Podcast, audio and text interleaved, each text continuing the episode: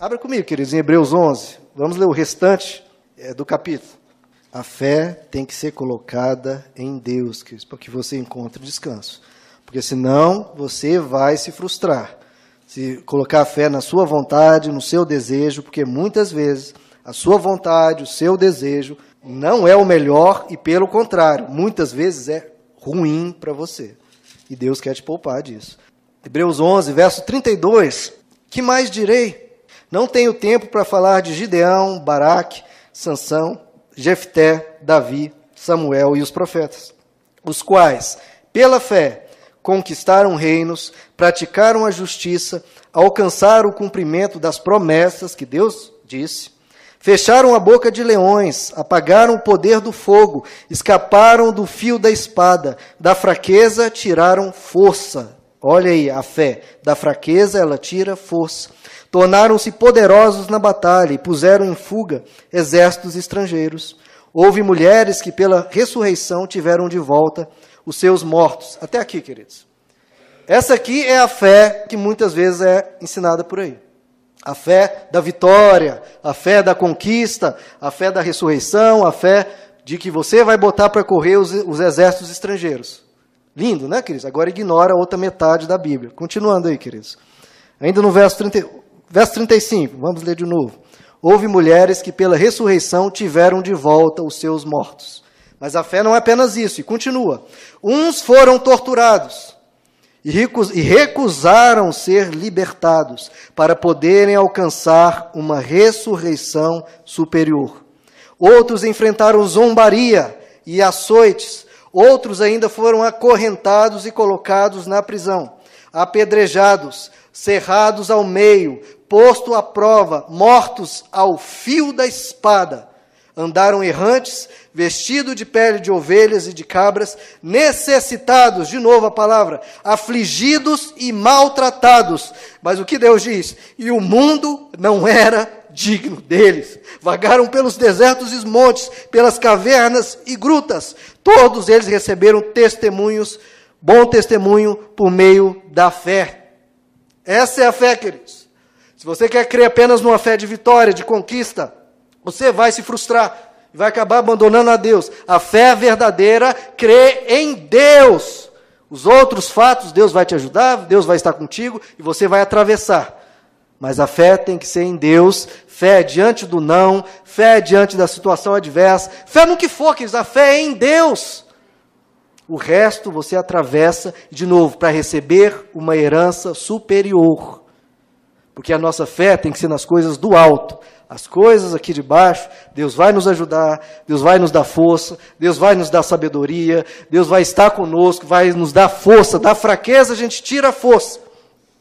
Mas, queridos, às vezes vamos passar por batalhas dolorosas e vamos permanecer fincados na rocha se você tiver fé.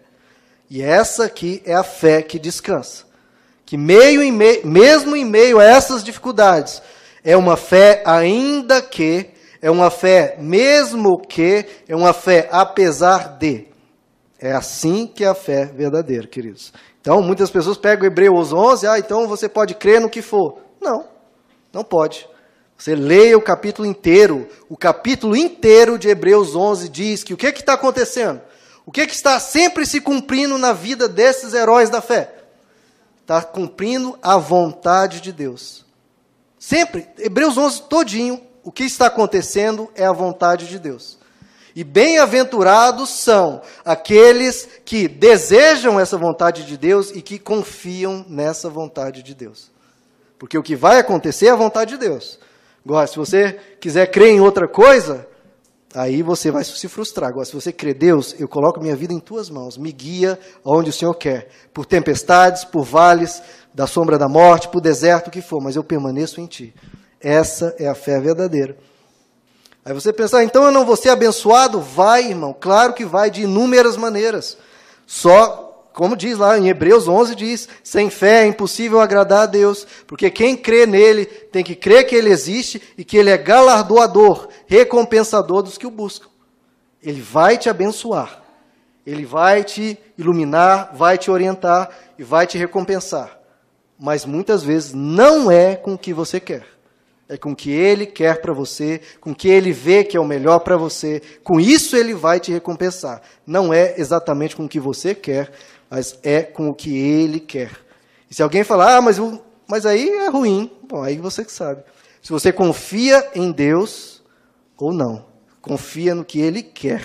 Nós temos que aprender de novo a descansar na vontade de Deus. Essa é a oração do cristão verdadeiro. Pai, se for possível, afasta de mim esse cálice. E você pode ter certeza, meu irmão, que o maior interessado em afastar esse cálice, essa dor da sua vida, é Deus. Muito mais do que você, porque Ele te ama mais do que você mesmo se ama. Mas às vezes é necessário. Às vezes você vai precisar aprender a crer, a precisar aprender a descansar e a obedecer. E a gente tem que ter essa coragem, essa confiança de dizer: Pai, seja feita a tua vontade.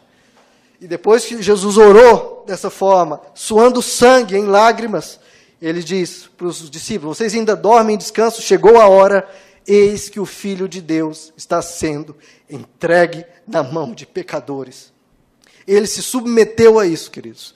E se você passar por isso, ainda assim confie em Deus, ainda assim permaneça com Ele, porque depois, meu irmão, que você atravessar a dor, que atravessar o martírio, o sofrimento, vem uma ressurreição.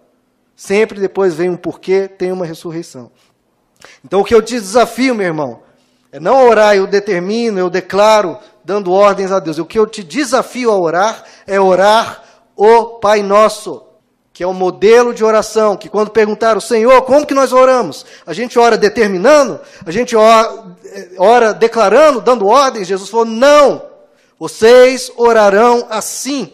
Pai nosso que estais nos céus, santificado seja o teu nome, que o teu nome seja santificado na minha vida, venha a nós o teu reino, reina na minha vida. Não sou eu que determino, não sou eu que declaro, reina na minha vida. Seja feita a tua vontade, como assim na terra como é no céu. Você quer que na sua vida seja reinado por Deus, assim como no céu Deus determina, assim como Deus é, no céu é Deus que declara, é Ele que determina, você pede, Senhor, a tua vontade seja na minha vida. E por aí vai todo o Pai Nosso. Então, queridos, é assim que nós temos que orar, seja feita a tua vontade. E o que, é que significa descansar? Vamos voltar lá para Hebreus 4, por favor, queridos. Verso 10, queridos. Pois todo aquele que entra no descanso de Deus também descansa das suas obras, como Deus descansou das suas. Então o que ele está dizendo? Olha, você entra no descanso de Deus, você descansa de todas as suas obras. E olha como é diferente, queridos, do que hoje as pessoas fazem. Espiritualmente falando, você não precisa fazer nada para ser abençoado. Nada para que a vontade de Deus se cumpra na sua vida, espiritualmente falando. Você tem que trabalhar, tem que se esforçar, tem que estudar, tem que correr atrás. Mas espiritualmente falando, você não precisa fazer nada. Você precisa descansar das suas obras, descansar na graça de Deus. E veja como é diferente do que vemos por aí. O que, que as pessoas fazem? Elas fazem campanhas, fazem sacrifícios, busca profetas, declara, determina, procura fazer obras, obras, obras. E o que, que o, a Bíblia nos ensina: descanse em Deus. Descanse das suas obras. Você não precisa fazer nada disso. Você tem que orar, porque é um mandamento, e porque isso alivia a sua alma. Você conversa com Deus, passa um tempo na presença de Deus. Você jejua para mortificar a sua carne. Mas Deus não quer te dar mais trabalho do que você já tem, meu irmão. Você já tem que estudar, tem que fazer curso, tem que fazer cursinho, tem que trabalhar, ralar, correr atrás. Ainda você tem que fazer mais um trabalho, mais campanha, mais buscar profeta. Não, Deus está falando, não, descanse das suas obras. Primeiro, porque Deus não precisa. E segundo, porque Ele, não, ele quer que você descanse nele. Eu já falei muitas vezes esse versículo, e eu quero que isso fique na mente de vocês. Romanos 8, 20, 32 diz: Aquele que não poupou seu próprio filho, mas o entregou por todos nós, como não nos dará juntamente com ele? E de graça todas as coisas. Ele nos dará de graça todas as coisas. Então, queridos, você não tem que, ah, eu tenho que fazer isso, eu tenho que fazer aquilo para que Deus me recompense. Não, mil vezes não. Você tem que descansar. Irmão, só tem uma coisa que Deus te pede: para que Ele te abençoe, para que Ele dirija a sua vida. Só tem uma coisa que ele te pede para que ele conduza o seu viver, para que ele reine na sua vida, que a vontade dele se cumpra. Só uma coisa. Mas essa uma coisa, ele exige empenho total, exige esforço, exige, exige dedicação, exige toda a força do seu ser nessa uma coisa. Está aí no verso 11. É isso aqui que você precisa se esforçar. Hebreus 4:11.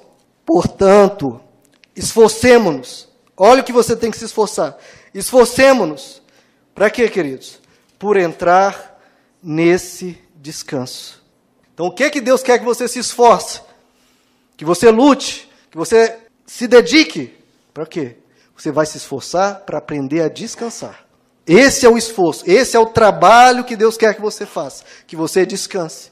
E como é difícil, queridos. Nós sabemos como é difícil, diante de algumas situações, nós descansarmos. Por isso que ele diz: vai ser necessário um esforço.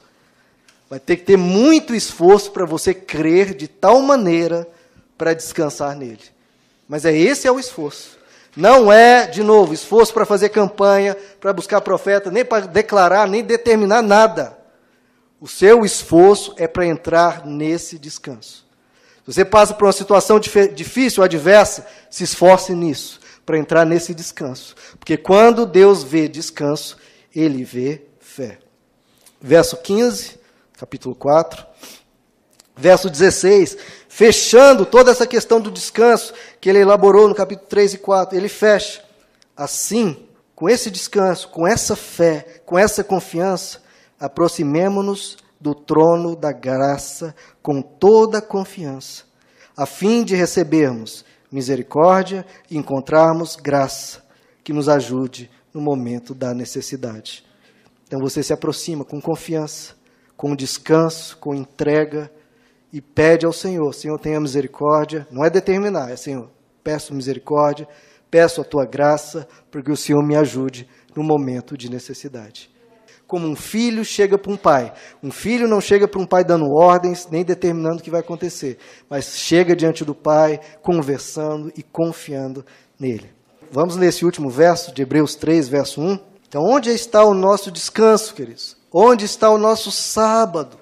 Onde que a nossa alma pode repousar? Onde que nós encontramos o, o, o esconderijo do Altíssimo? Onde que está a sombra do Onipotente para nós descansarmos? Onde que está o sábado para a nossa alma?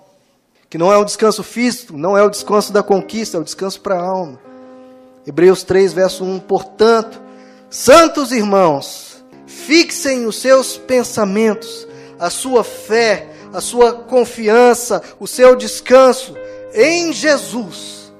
É nele, não é no resultado, não é na sua vontade. Confie em Jesus, apóstolo e sumo sacerdote que confessamos. É em Jesus, queridos. Fechem os seus olhos. Queridos, Jesus disse para todos nós, nós lemos: Venham a mim Venham a mim, a mim, Jesus, todos os que estão cansados e sobrecarregados, e eu lhes darei um sábado para a alma, eu lhes darei um descanso para a alma, eu lhes darei um alívio, eu lhes darei força, eu lhes darei sabedoria, eu lhes darei sábado. Tomem sobre vocês o meu jugo, aprendam de mim, pois eu sou manso e humilde de coração. E ele repete: e vocês encontrarão sábado, e vocês encontrarão descanso para as suas almas. É em Jesus, queridos, que a nossa alma pode repousar. É em Jesus que nós podemos descansar. Em todas as outras coisas nós vamos nos frustrar, nós vamos ter medo, vamos ter ansiedade. Que nós possamos viver em fé. Porque o justo anda pela fé. E é uma fé colocada em Jesus. E se ele te der um fato, te der uma promessa, Aí, com convicção, espere esse fato, confie que vai ocorrer. Mas a sua fé tem que estar em primeiro lugar em Jesus, sempre nele. Vamos orar, queridos. Senhor nosso Deus, existe um esforço a ser feito e é um esforço difícil, Senhor. Um esforço que a maioria de nós tem dificuldade, que é se esforçar para entrar nesse descanso. Porque diante da promessa, diante do, do descanso prometido, às vezes a gente quer voltar para trás, a gente não confia, a gente tem medo, porque tem tempestades, Deus, tem desertos, tem vale da sombra da morte. E como nós vamos conseguir descansar vendo isso, Senhor? Vendo esse vale, vendo esse deserto, vendo essa tempestade, andando sobre as águas, como é que nós não vamos afundar? E o Senhor diz para fixarmos nosso olhar em Ti. Ajuda-nos, Senhor, a não tirar o nosso olhar do Senhor, que a gente olhe para Ti, autor e consumador da nossa fé. O autor e consumador da nossa fé para que a gente encontre esse descanso para fazer essa travessia, o descanso para atravessar esse deserto. Oh Deus, dá esse descanso na alma de cada um, que é um descanso que nós tanto anseiamos, que nós tanto precisamos, Pai. O Senhor sabe das perdas que tivemos, das lutas que estamos tendo, Pai. Nós precisamos de descanso. Nós precisamos tirar da fraqueza a força nós precisamos da sabedoria que às vezes nós não temos, e a tua palavra diz para pedirmos sabedoria a ti. Então nós pedimos sabedoria também. E que a gente encontre esse descanso, Pai, em meio ao que vier, apesar de, mesmo que a gente esteja firmado na rocha, na rocha que é o Senhor. E aí nenhuma tempestade nos derrubará, não nos fará cair.